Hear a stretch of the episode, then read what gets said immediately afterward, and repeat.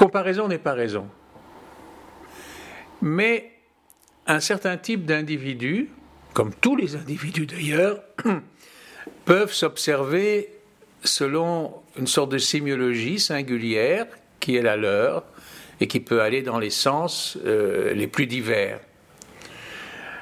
Si l'on regarde, et les images maintenant le permettent, avec attention, le comportement de euh, M. De Wever dimanche dernier, ce ne seront pas les gestes habituels d'un homme politique qui vont nous intéresser. Euh, bien entendu, il a, il a salué ses, électeurs, il les a remerciés, il a euh, utilisé quelques formules tout à fait conventionnelles.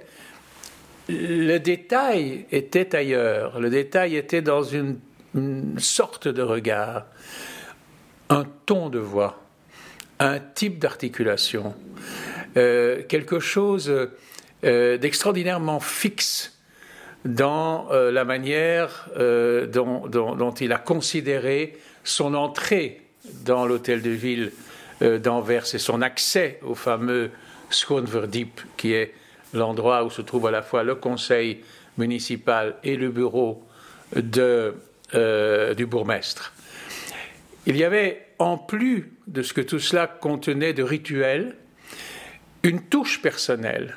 Et cette touche personnelle était à tous les coups marqué par une forme de, nervosité, euh, de jouissance intérieure, de curieuse fermeture sur soi, c'est-à-dire que le sourire ne s'adressait pas à quelqu'un, le regard ne portait pas sur quelque chose de précis, une espèce d'expérience personnelle, ultra intime, de jouissance, pourquoi pas une forme d'orgasme, que peut ressentir euh, quelqu'un qui a réalisé une espèce de profond fantasme qu'il y a en lui depuis longtemps.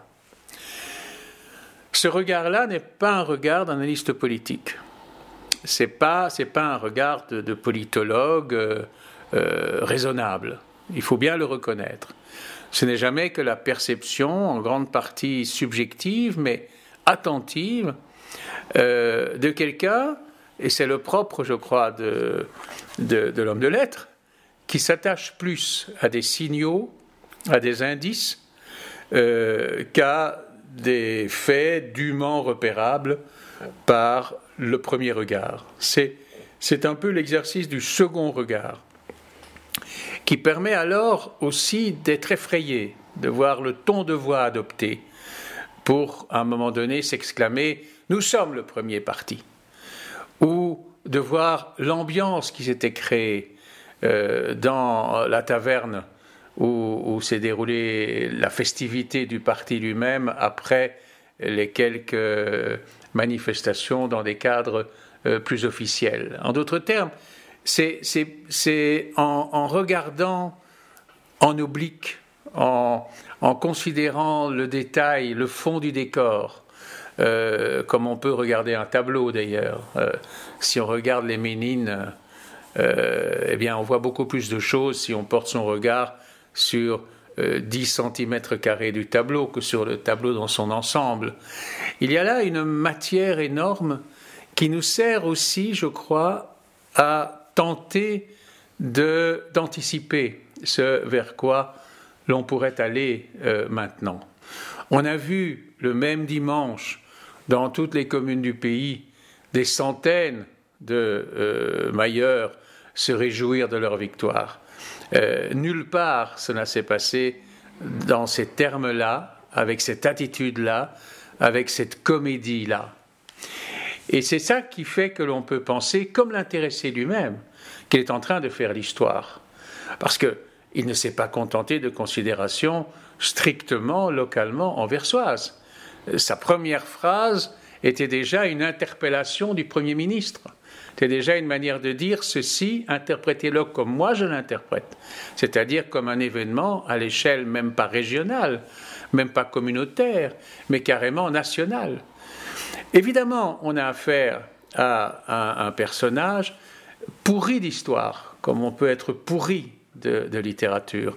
On a, on a, bien vu son intérêt pour l'Antiquité euh, et puis son intérêt pour l'histoire contemporaine, pour l'histoire de sa propre communauté, comme pour l'histoire de l'Europe ou pour l'histoire de, Belgique.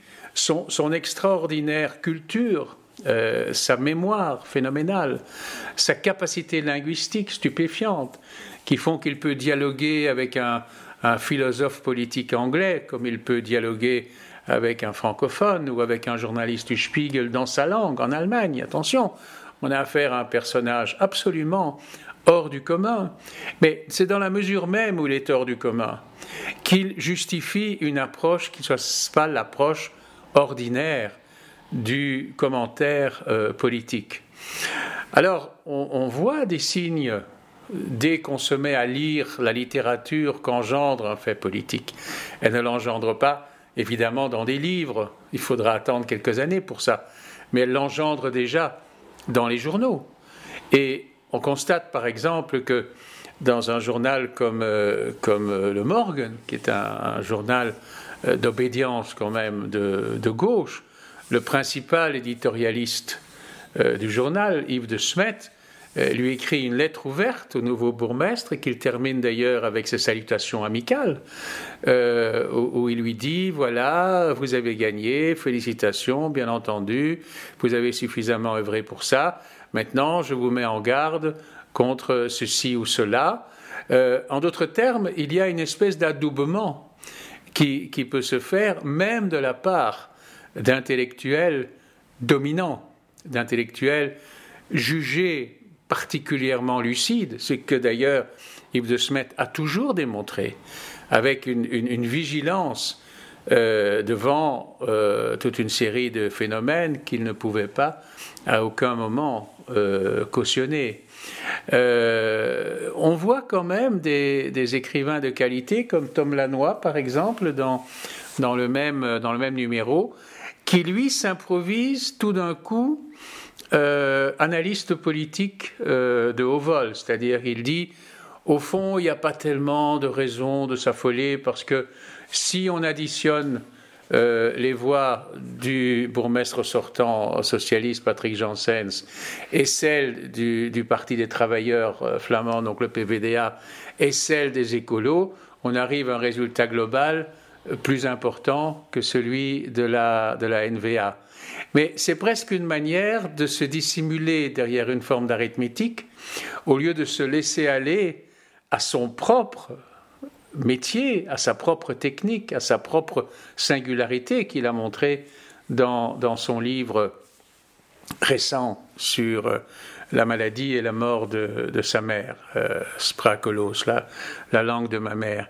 Euh, en tant que, disons, approche littéraire, on pourrait dire aujourd'hui que euh, il y a comme une forme de, euh, paralysie euh, provisoire, sans doute, qui est elle-même le symptôme de la l'importance et de la gravité de l'événement, qui, oblige quand même d'admettre que on a affaire à quelque chose d'une certaine manière, euh, d'indépassable.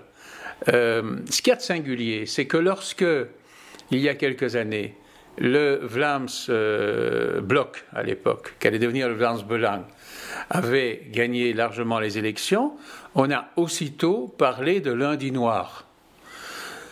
La formule utilisée par De Wever lui-même, le jour même, a été de dire ce dimanche jaune et noir. Euh, donc il y a une récupération de la formule. Beaucoup de gens disent maintenant que nous avons une immense dette à l'égard de la NVA parce qu'elle a débarrassé Anvers du fléau du Vlaams Bloc devenu Vlaams Belang. Mais est-ce que cette différence est réellement aussi notoire? En tout cas, les électeurs eux-mêmes euh, n'ont pas hésité à troquer l'un pour l'autre, puisque euh, le succès correspond exactement à l'insuccès euh, du, parti euh, ouvertement alors xénophobe qu'est le, le, Vlaams Belang. Il, y a là une espèce de tourbillon historique qui s'est produit, qui se, traduit aussi par les chiffres. Aucun vainqueur à aucun endroit de Flandre ou même de, Wallonie n'a dépassé les 15 000 à 20 000 voix de, de préférence. C'est un record absolu. Sauf un qui s'est catapulté aux alentours de 65 000 voix. Donc il est évident qu'il est une exception à la règle, une singularité particulière, et qu'il faut le considérer comme tel. L'allusion faite au Lallenspiegel de, de Klaus euh, peut aussi s'expliquer par, par le fait qu'à un moment donné, euh, Wever disait euh, clairement Je ne suis pas un révolutionnaire, d'ailleurs je ne suis pas un Ullenspiegel, je suis un Lamorutsak. Et d'ailleurs son physique à l'époque euh, permettait de l'accréditer. Or, il n'a plus le physique de la Morutsak, il n'a plus le rire de la Morutsak, il n'a plus la bonhomie du personnage.